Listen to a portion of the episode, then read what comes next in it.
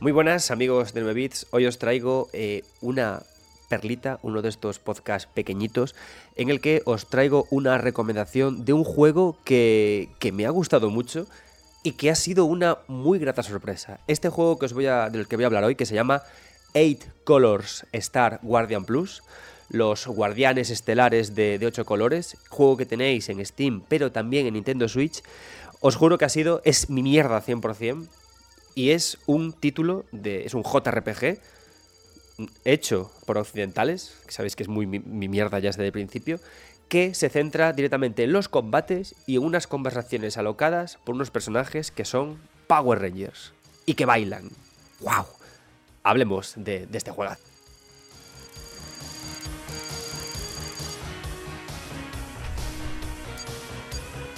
Bien, A-Colors Star Guardian Plus tuve la suerte de que su desarrollador me, lo, me cediera un código para poder jugarlo en Steam Deck, donde el juego va de maravilla.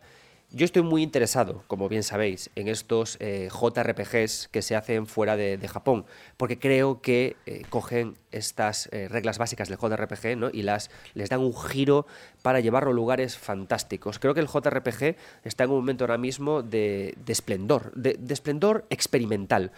Y ya no por títulos que son como, como muy canónicos, ¿no? Que nos gustan mucho, más en plan de un mundo abierto. No, no, sino por juegos que están haciendo cosas raras, ¿no? Estoy muy interesado, por ejemplo, hablando de JRPGs que se hacen en Japón, por el nuevo juego de, de Yakuza, ¿no? Por el, por el Infinite Wealth porque se está están integrando ideas sociales, ideas políticas y una reconstrucción ¿no? de la idea de Dragon Quest que creo que le va muy bien al JRPG a día de hoy, ¿no? Pero en Occidente lo que están haciendo los desarrolladores es coger las reglas clásicas y típicas de un JRPG, combates por turnos, conversaciones, historia, un mundo centrado en sus personajes y le están dando un giro para llevar el género para abrirlo a otras zonas, ¿no? Entonces, 8 Colors Star Guardian Plus es un juego que está haciendo justamente eso, abrirse. Ya veis que ya veréis qué título tan interesante. Para empezar es un juego que va a mínimos. Es un título en el que eh, tenemos a nuestra disposición a las guardianas de los colores, que son un grupo de personajes fantásticos con sus habilidades propias, que son los Power Rangers, pero eh, todos, son, eh, todos son chicas, ¿no? muy simpáticas entre ellas, las ves adorar. Tienen una especie como de humor entre ellas, porque no para de hablar entre ellas, como entre las supernenas y coleguitas espaciales, es decir, un muy buen rollo, un muy buen rollo. A mí está ha recordado a veces al tono de Baldur's Gate 3, por ser un grupo de colegas haciendo cosas, ¿vale? Pero ¿qué pasa? Que no hay un avance por el mundo. El videojuego es un videojuego de, mínimos, ¿de acuerdo? Es un fondo negro todo el tiempo, es un juego hecho con ocho colores, sin más. Y estamos siempre en un menú, empezamos siempre, arrancamos en un menú.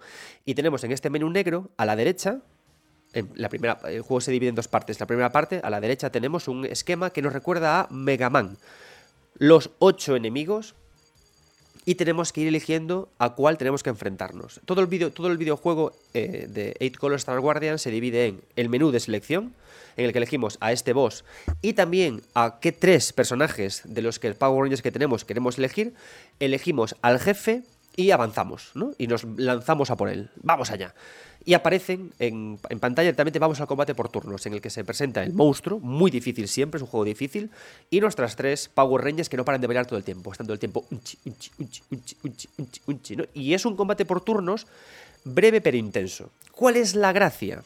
La gracia que tiene esta primera parte es que eh, tenemos que ir eligiendo el boss correcto, porque a medida que derrotamos uno de los bosses, adquirimos un poder, como en Mega Man, que se suma a la lista de ataques que tienen a su disposición una de las Power Rangers y usándolo podemos ir a otro, a boss e ir derrotándolo. Entonces, hay una primera parte del juego que consiste en ir eligiendo el boss correcto, tucu, tucu, tucu, ir consiguiendo los poderes adecuados, y superar esta primera parte. ¿Qué tiene de guay?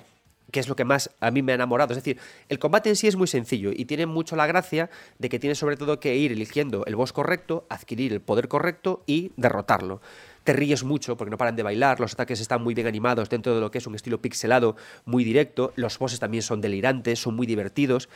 Y tienen cosas muy guays los ataques en este sentido, ¿no? Es decir, hay un boss, por ejemplo, muy simpático que se cura con fuego. Entonces tienes que averiguar qué otro jefe te da un poder para hacer inversión de las habilidades de este jefe que se cura con fuego, de forma que usando la habilidad inversión, el fuego le dañe.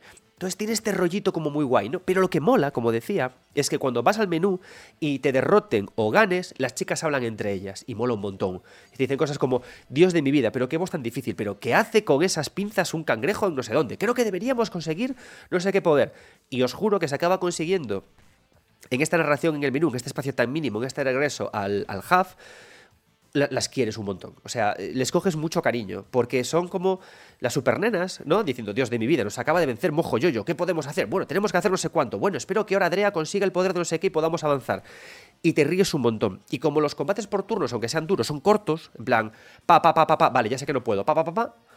¿Y qué pasa? Que luego hay una segunda parte en la que el juego adquiere un cariz más lineal, usamos los poderes que ya tenemos y de nuevo adquiere este, este rollo de puzzle, ¿no? De qué podemos, eh, qué, poderes tenemos que usar, o sea, qué, Power tenemos que usar para derrotar a cada uno de los bosses. Y el juego se hace difícil, pero sigue teniendo siempre este tono tan guay, esta narrativa tan interesante, que a través de diálogos y de conversaciones, poco a poco vamos aprendiendo más de ellas, se desarrolla una historia muy guay, que acaba molando, muy...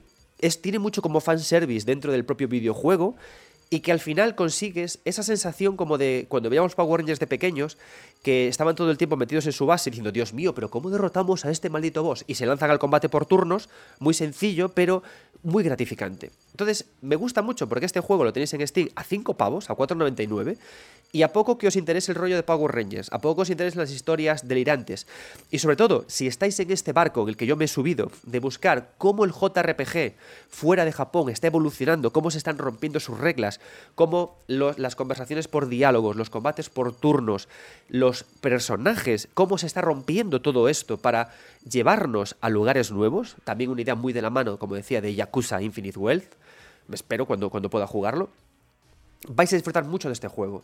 Sobre todo porque es un titulito, es un titulito, dicho con todo el cariño. Gráficos bonitos, buenos textos y buenos combates. El único problema que tiene el juego es que está en inglés, con lo cual, desgraciadamente, si no domináis el, lenguaje, eh, no lo vais a disfrutar tanto. Pero a poco que sepáis inglés y os interese, este es un muy buen caramelo para los que os molan los JRPGs y los combates por turnos.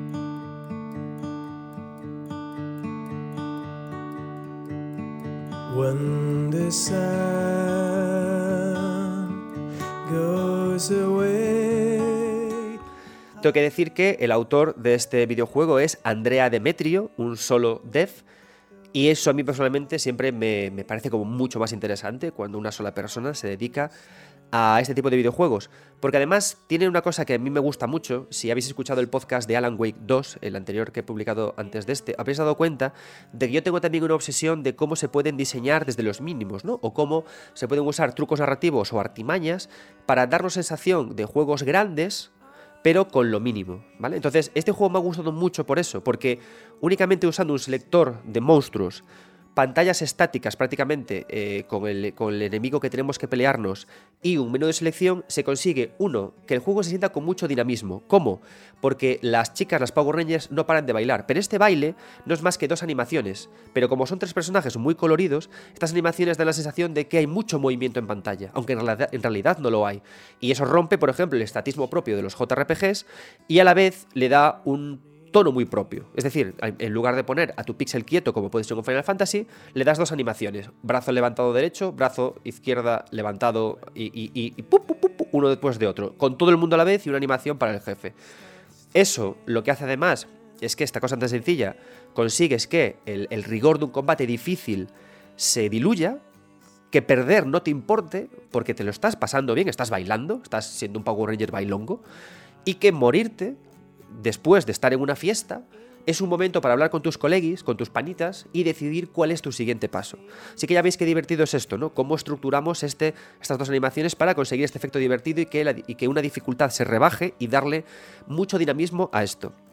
También me gusta mucho porque yo adoro los espacios, mínimos de narración. Es decir, en qué lugares puedo colocar narración que sean fáciles de colocar, baratos y que consigan transmitir mucho el, menú al que volvemos al perder es un espacio mínimo, es un espacio de eterno retorno, es un pequeño... es un menú sin más. Pero ¿qué pasa? Que cada vez que volvemos a él una y otra vez, podríamos agotarnos y decir, Dios, otra vez tengo que elegir el jefe a la Power Ranger, bueno, a ver si acierto, a ver si no sé qué. Pero ¿qué pasa? Que si en este menú al que regreso le añado estos pequeños bocadillos de texto, me gusta porque quiero saber más de las chicas, quiero saber más de sus, de sus cosas, quiero conocerlas más. Y además en estos bocadillos de texto te dan pistas. Bueno, yo creo que tú serías mejor para no sé qué. Bueno, yo creo que no sé qué serías más guay. Bueno, yo creo que... Con lo cual conseguimos que un pequeño menú, sencillo menú, de fondo negro, de, cuatro, de ocho colores y tan sencillo, se convierte en un espacio que siento como una casa, al que quiero volver, al que quiero regresar y que disfruto muchísimo. Entonces, fijaos qué cosa tan sencilla. Con un hub en el que meto texto, consigo que se convierta en un hogar. Convierto que se, acaba convirtiéndose incluso hasta en una aventura, porque voy de mi casa a por donde está el monstruo. Y en los propios combates, al añadirle movimiento, ya no parece un juego estático, sino un juego dinámico muy divertido y además consigo con este baile el movimiento, o sea, el momento meme. Todos los videojuegos necesitan un momento meme para que el trailer de Steam te funcione bien y para que en redes sociales se mueva. Alan Wake tiene su baile muy bien introducido en la trama. Esto es fundamental, introducir el momento meme en la trama. El problema que tiene el baile de miércoles de la serie de Netflix es que está puesto ahí por los loles. Pero el baile que tiene este juego está introducido dentro de la trama. Es el carácter de las chicas, es una forma de expresarse. El baile de Alan Wake 2, como os cuento en el, estupendo podcast Escritor Escrito 2, está introducido también en el tono del juego, en la trama del juego. Por eso, amigos, disfrutad de este título, cinco pavitos, no os arrepentiréis, a poco os guste el JRPG y las cosas locas. Eight Colors Star Guardian Plus. Andrea Demetrio, felicidades por, con muy poquito, crear tanto.